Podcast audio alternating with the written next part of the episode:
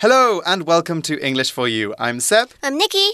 And we are back talking about Treasure Hill. Hill. Exactly. So, what was Treasure Hill again? Uh, mostly uh, like an artist village uh, where they have many photographies and stuff. Yes, lots of artists working together and creating Yeah. lots of special, uh, special works.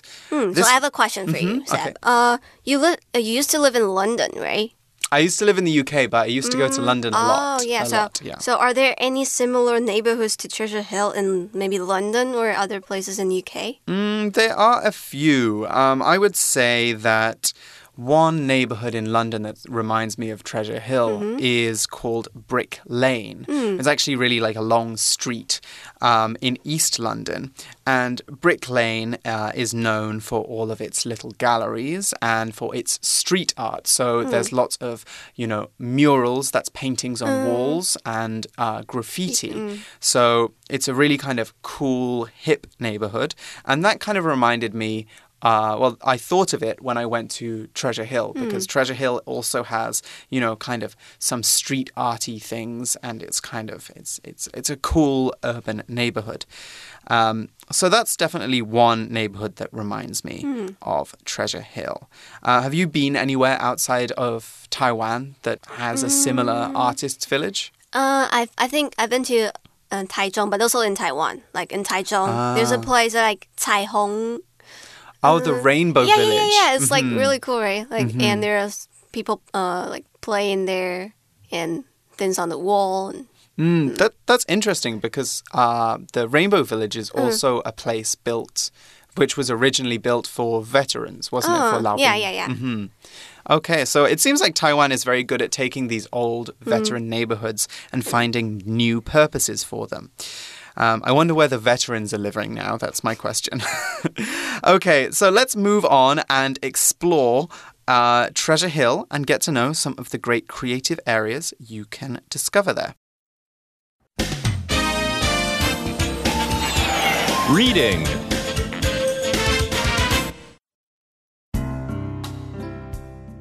Treasure Hill, Taipei's secret artist village.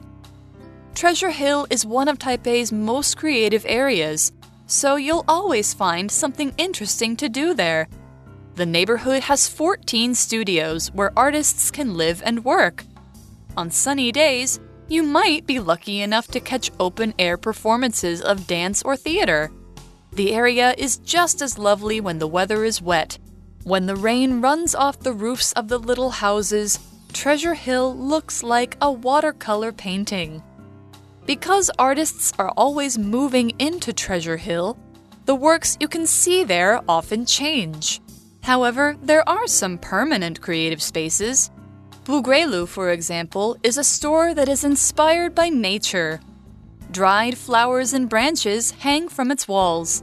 They make you feel like you're stepping into a storybook. Nearby, Tadpole Point Cafe is a cute farmhouse kitchen with views of the Xindian River. With many other charming spaces for you to explore, Treasure Hill really is a hidden gem. Okay, so our article continues Treasure Hill is one of Taipei's most creative areas, so you'll always find something interesting to do there. That's true. I found uh, when I was going there the first time, they were having a Butoh performance. So, Butoh is like a Japanese modern dance where people paint their bodies white and they use dance to act out different scenes or emotions. Uh, so, that was very interesting. And the neighborhood has 14 studios where artists can live and work. Mm, oh, yeah, those must be the places where the people on the program are going to live while they work on projects. And with all of these people here, there's a lot of creative energy in Treasure Hill. The article says on sunny days, you might be lucky enough to catch open air performances of dance or theatre. Okay, yeah, just like when I went there. Have you ever seen any performances there? No, uh, I've been there twice, but it's always raining. Oh, So okay. But didn't it get to see it looks very nice when it's raining yeah, as yeah, well. yeah, yeah. It's like it's very peaceful. hmm Exactly. Yes. Well, we were just talking about performances. Now, a performance is when someone does something for an audience, like sing, dance, or act in a play. A performance is a noun, and a performance is anything you do for an audience to entertain them. So here's an example sentence The dance class was nervous before their year end performance until the teacher told them how proud she was of their progress. Performance 是名词，在这边指的是演出或是表演，像是上台唱歌啊，或者是学校常常会办的话剧表演，都可以算是一种 performance。那 performance 还有另一个意思是表现或者是工作的状况。For example, my students' performance at school is getting better and better. 这里指的就是学生在学校的表现越来越好。那 performance 的动词是 perform，意思也是演出或者是表演的意思。Mm, that's a very good point. And actually, you know what I think of whenever I hear the word performance? Mm, It's one of my favorite idioms in English. mm, I can't think of anything right now. Oh, well, we have a f- saying in English which is to make a song and dance about something. Oh. This is more British English than American English. And when we make a song and dance about something, we make a fuss about it or we complain about it too much. So if I say stop making a song and dance about it, I mean 你不要这么夸张了. Oh, I get it. And the article says the area is just as lovely when the weather is wet. 接着课文就说这个地区宝藏岩，它天气好或是不好都是一样棒的。Just as 指的是和某某东西一样，as 本身就是一个副词，通常会拿来比较两个东西，然后说它们一样。Hmm exactly. You were just saying that it was very Yeah. peaceful when it was raining there. And we can really see that in the next sentence of the article. When the rain runs off the roofs of the little houses, Treasure Hill looks like a watercolor painting. Oh, that's a very beautiful image. 当下雨的时候呢，宝藏岩就会看起来像是水彩画一样。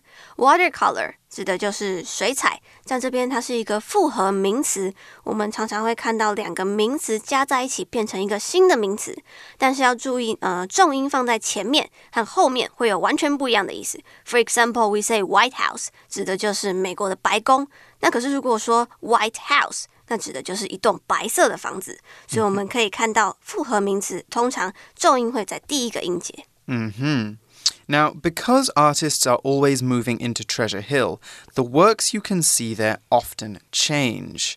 Okay, so here we're talking again about those artists that are on the special program. Hmm. And why do I know that we're talking about those artists? Well, because the sentence says artists are always moving into Treasure Hill. When you move into a house or a neighborhood, you start to live there. Hmm. So, for example, Mum saw a family moving into the old house down the street. We're saying that they are going to live there now, not that they're just going in to look around. However, there are some permanent creative spaces. Permanent 是形容词，指的就是永久的、长久的或者是常在的。If something is permanent, it probably lasts for a long time or maybe forever. 那它的相反就会是 temporary，暂时的。 Buguelu, for example, is a store that is inspired by nature. Now, inspire is another one of our vocab words. Inspire is when we talk about something inspiring you, we mean that it gives you ideas. Hmm. So, for example, this artist says that he is inspired by the beautiful nature around his childhood home. Now, Nikki, you write songs, right? You're Yes. a songwriter. What kind of things inspire you when you want to write music? Uh, mostly it's my family and my friends and bad breakups. Okay, bad breakups are great inspiration for writing songs. Yes, inspire 是动词，指的就是激励或者是给予灵感。那它的名词就会是 inspiration，就是给予你灵感的人或者是事物。那像是刚刚 Seb 有问我说，Cause I write songs, uh, my songs are, uh, I I'm mostly inspired by my family, so I can say that my family are my inspiration, my muse. 嗯，那课文继续说，dried flowers and branches hang from its walls。dry 这里是形容词，指的是烘干的，所以课文这边提到的呢，就是干燥花。 hmm exactly. I sometimes like to dry flowers and use them as decorations. So, dry here can be an adjective or it can be a verb. And if you need to get your clothes clean for a special event, you might take them to the dry cleaning. That's a special place where they will uh, clean your clothes in a special way, especially suits or dresses. Now, we also saw the word branch here. Now, and a branch is the arm of a tree, not like a real person's arm. It's the sticks on the tree that spread out from the middle. Branches often have lots of leaves on them, but sometimes they can have flowers too. Cherry blossom trees, for example, Yinghua, are covered in blossoms or little flowers. Now, here is an example sentence with branch. Timmy broke a branch off the tree and waved it around like a sword. Branch 是名词，在这边指的是树枝，就是从树干伸出来的部分。那 branch 除了当树枝之外呢，它还有另一个意思，指的是分行或者是分店。For example, almost all the banks have different branches in different districts. Now, while we're on the subject of branches, let's look at a couple of other tree related words. Right, just now I talked about the middle of the tree. Now, if you want to a specific word for the middle of a tree, you would talk It's about the trunk. Exactly. The trunk is the middle part that grows up from the ground. We can also talk about something being uh, the back of a car being a trunk. So you can put your bags in the trunk of the car. It's not made of wood, though. We, if we want to cut down that tree and make it into a table or a chair, then what we will have after we cut down the tree is a log, and that's a large part of the trunk that has been cut off. All right, so now that we know all about our trees, we're well rooted into our tree vocab, mm-hmm. let's look at the next sentence of the article. They make you feel like you're stepping into a storybook. Okay, so we go into those rooms and they make you feel like you are in a magical other world. Now, why do I know that we're going into these um, into a storybook? Well, because we step into a storybook. Now, when you step, normally you move your foot forward. So if I stand up now and walk across the room, I will be stepping forward. I will be moving my feet forward so I can walk. Now, step is a verb in the article, but it can also be a noun. So we can step forward or we can take a step forward. If you tell someone to step aside, though, it actually means that you're telling them to get out of your way. So it's kind of like 让开 in Chinese. Step 在课文里呢是动词，指的就是行走、移动或者是踏入。For example, when taking the MRT, I often get stepped on the foot. 我常常会被踩到脚。 那 step 同时也可以是名词，指的就是脚步或者是一个步骤。Maybe after graduating from university, some people would ask themselves, "What's the next step? What should I do next?" Mm, that's a really good point, Nikki. Because we often use step to talk about moving forward, hmm. step is a word that we often use in abstract or hmm. 抽象 kind of ways to talk about just generally moving forward in life or entering or moving into a place. So when we're talking about stepping into a storybook here, we really mean enter rather than moving our feet. We're going into a magical world or we're going into a hmm. storybook. Here are two examples for step. One uses it as a verb and the other uses it as a noun. The second sentence is from a famous quote. So the first sentence is Emily stepped off the train and onto the platform. The second is It's one small step for man, one giant leap for mankind. Can you guess who said the second sentence, Nikki? Neil Armstrong. Right. when did he say that? Uh, when he when he uh, arrived at the moon. exactly, when he stepped off the spacecraft and onto the moon. And the article says nearby Tadpole Point Cafe is a cute farmhouse kitchen with views of the Xindian River. Nearby, that's our next vocab word, mm-hmm. is an adverb, and we use nearby when something happens close to us.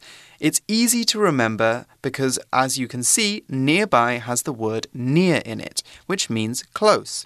So when we start the sentence with nearby, it's clear to the reader that Tadpole Cafe is close to Buguilu. So here's our example sentence for nearby. Tara didn't have much time for lunch, so she stepped out of her office and got a sandwich from a store nearby. 接着课文又继续介绍一些在附近的景点。那 nearby 是副词，指的就是在附近或者是在不远的地方。For example, we can ask someone if they live nearby. 但是 li 呃 nearby 当形容词的时候呢，就要注意它的位置，只能放在名词前面。 像是 nearby shops or nearby hospitals. hmm exactly. So we also saw the word view as well, which hmm. is a noun. And when we talk about the view from a window, we mean the things you can see from that window. So from my bedroom window, for example, I mm-hmm. can see a street. So my bedroom has a view of the street. If I lived in an apartment that was right on the beach, I could say that I had a view of the sea. Hmm. View can also be a verb, and when you view something, you look at something, normally something important you're thinking of buying. Here's an example of each use. This hotel is very popular because of its beautiful views of the mountains nearby. Natalie and I are going to view a house this evening. If it's as pretty as the photos, then we'll buy it. View 在这边是名词，指的就是景色或者是风景。 那它有别的意思呢，指的是看法或者是观点。For example, we can say from my point of view to express our opinion.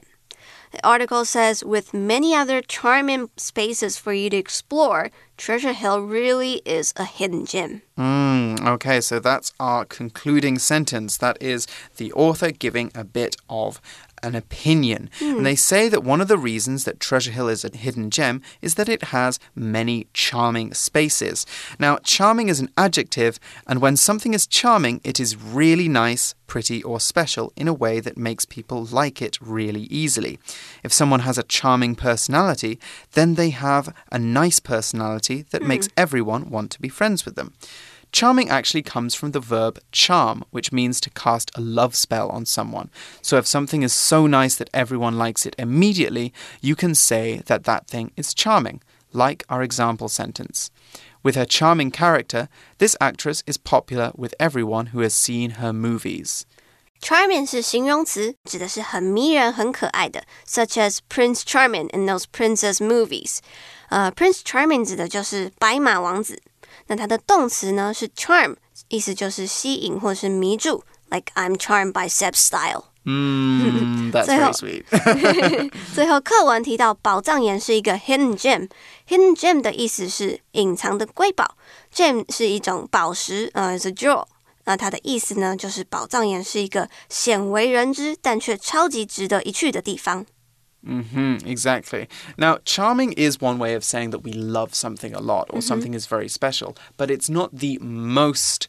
Uh, the most special word that we could use. We could also say that something is enchanting. When something is enchanting, normally a place rather than a person, it is completely magical. So if we go back to Buguelu before, when we said it was like being in a storybook, hmm. we could say that the decorations in Buguelu are enchanting. They make us feel like we're in another world. They make us feel very, very special. Hmm. Okay, so it sounds like Treasure Hill is a really exciting place to go. Do you think you're going to go back soon, Nikki? Yes, I think after reading this article, I'm gonna go pay another visit, see if I can uh, get to see any open air performances. Mm, yes, some live performances would be great. Maybe we can go and check out Treasure Hill this afternoon when we're finished recording. hmm Okay, so let's go to our For You chat question, and you guys can then discuss some ideas that you have about inspiration and the places you like the most.